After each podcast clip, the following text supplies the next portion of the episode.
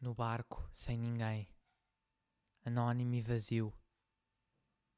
Ficámos nós os dois, parados, de mão dada. Como podem só dois governar um navio? Melhor é desistir e não fazermos nada.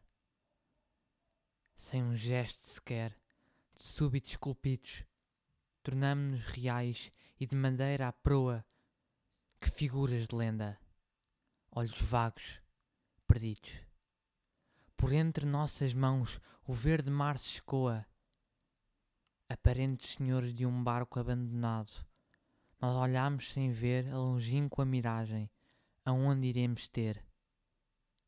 Com frutos e pecado se justifica em flora a secreta viagem. Agora sei que és tu quem me fora indicada, o resto passa, passa alheio aos meus sentidos, desfeitos num rochedo ou salvos nem ansiada, a eternidade é nossa, em madeira esculpidos.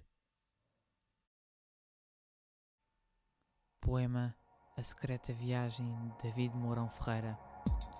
Obrigado por ter ouvido o nosso podcast 3 em 3 dias. Adeus e até à próxima.